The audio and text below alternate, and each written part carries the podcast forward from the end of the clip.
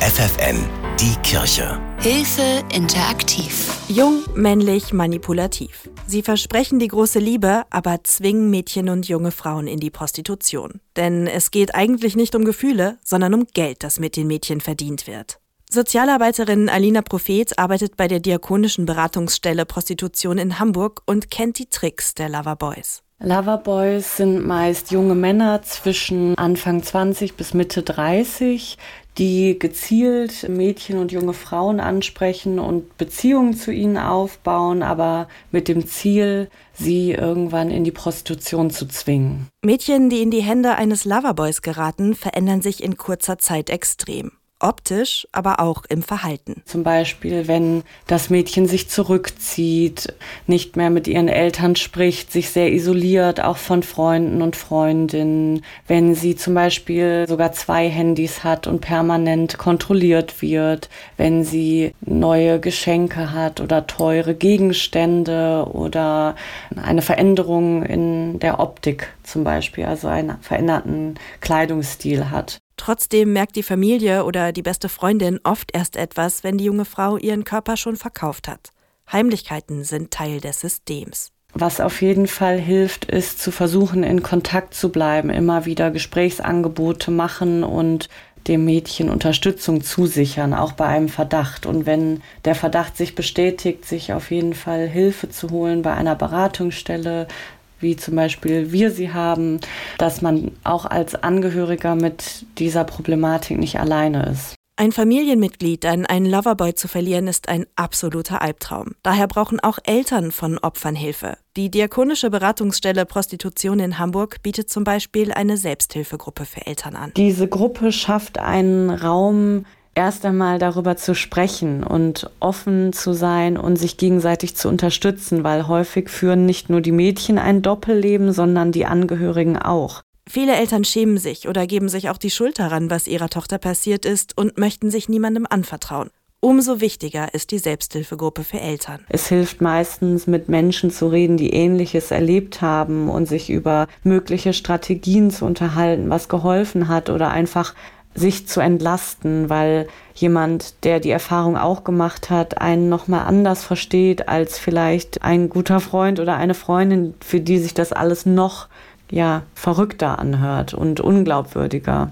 Loverboys. Übersetzt heißt das Liebesjungen. Das klingt erstmal ganz harmlos, das sind sie aber überhaupt nicht, sagt die Sozialarbeiterin. Die Loverboys manipulieren ihre Opfer von Anfang an. Also er präsentiert sich als der perfekte Gentleman. Er ist charmant, großzügig. Er macht ihr Komplimente und gibt ihr das Gefühl, etwas ganz Besonderes zu sein, dass sie schön ist, dass sie toll ist, dass sie begehrenswert ist. Also alles, was junge Mädchen hören möchten. Und er ist immer für sie da. Er hat immer Zeit für sie und macht sich unentbehrlich. Die Betroffenen merken oft erst viel zu spät, dass etwas nicht stimmt und sie nur ausgenutzt werden.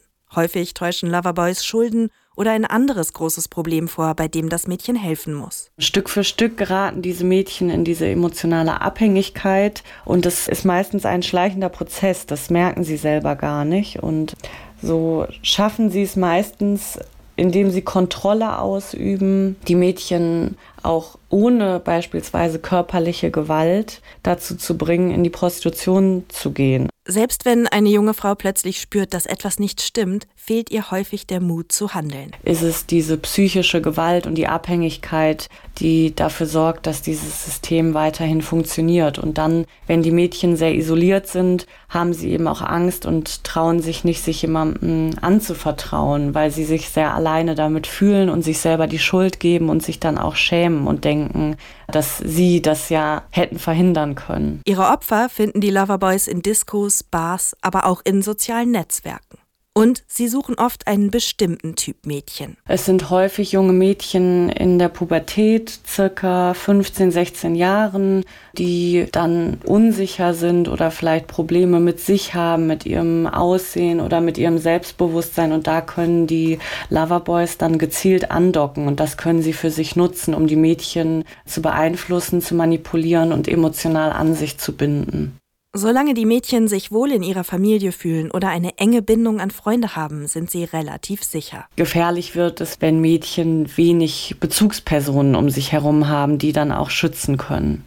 Wenn sie tatsächlich in die Fänge eines Loverboys geraten sind, ist die Trennung von ihm und der Ausstieg aus der Prostitution extrem schwer. Das ist häufig auch ein langwieriger oder schwieriger Prozess. Einige Mädchen schaffen, sich zu trennen, wenn sie erfahren, dass sie nicht die Einzige sind. Tatsächlich ist es auch manchmal so, dass eine Trennung erst möglich wird, wenn der Täter in U-Haft oder im Gefängnis sitzt. Dabei ist eine Anzeige bei der Polizei gar nicht so einfach, denn scheinbar machen die Mädchen ja freiwillig mit. Die Loverboy-Methode ist kein eigener Straftatbestand, sondern es wird, wenn es verurteilt wird, als Menschenhandel verurteilt. Aber dazu kommt es in vielen Fällen eben nicht. Passiert aber auch häufig, dass, wenn es zu Anzeigen kommt, diese wieder fallen gelassen werden oder die Täter freigesprochen werden, weil es in diesem in diesem Menschenhandelsbereich einfach wenig Beweise gibt. Und wenn die Beweislage so dünn ist und man nur die Aussagen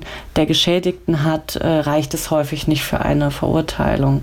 Viele junge Frauen denken, sie seien selbst schuld an dem, was ihnen passiert ist, sagt Sozialarbeiterin Alina Prophet von der Diakonie Hamburg. Weil es auch meistens die erste Reaktion des Umfelds ist. Die erste Frage, die gestellt wird, ist meistens, ja, warum hast du dich denn nicht getrennt? Ja, warum bist du denn bei ihm geblieben? Warum hast du dich denn niemandem anvertraut? Und damit lädt man sofort eine große Schuld auf die Mädchen. Deswegen holen sich die Betroffenen fast nie Selbsthilfe. In der Regel machen das die Eltern oder soziale Fachkräfte. Das Hilfsangebot der Diakonie ist individuell, denn jeder Fall ist anders. Ob zum Beispiel eine Anzeige gestellt werden soll oder nicht, dann können wir im Bedarfsfall begleiten zu einer Anwältin. Wir können über das Erlebte sprechen und aufarbeiten, was passiert ist und eventuell dann auch gemeinsam schauen, was jetzt wichtig ist, zum Beispiel Schule oder Ausbildung oder eher Freizeitaktivitäten wie Selbstverteidigungskurse oder durch Sport wieder zu sich finden, sich wieder spüren, sowas.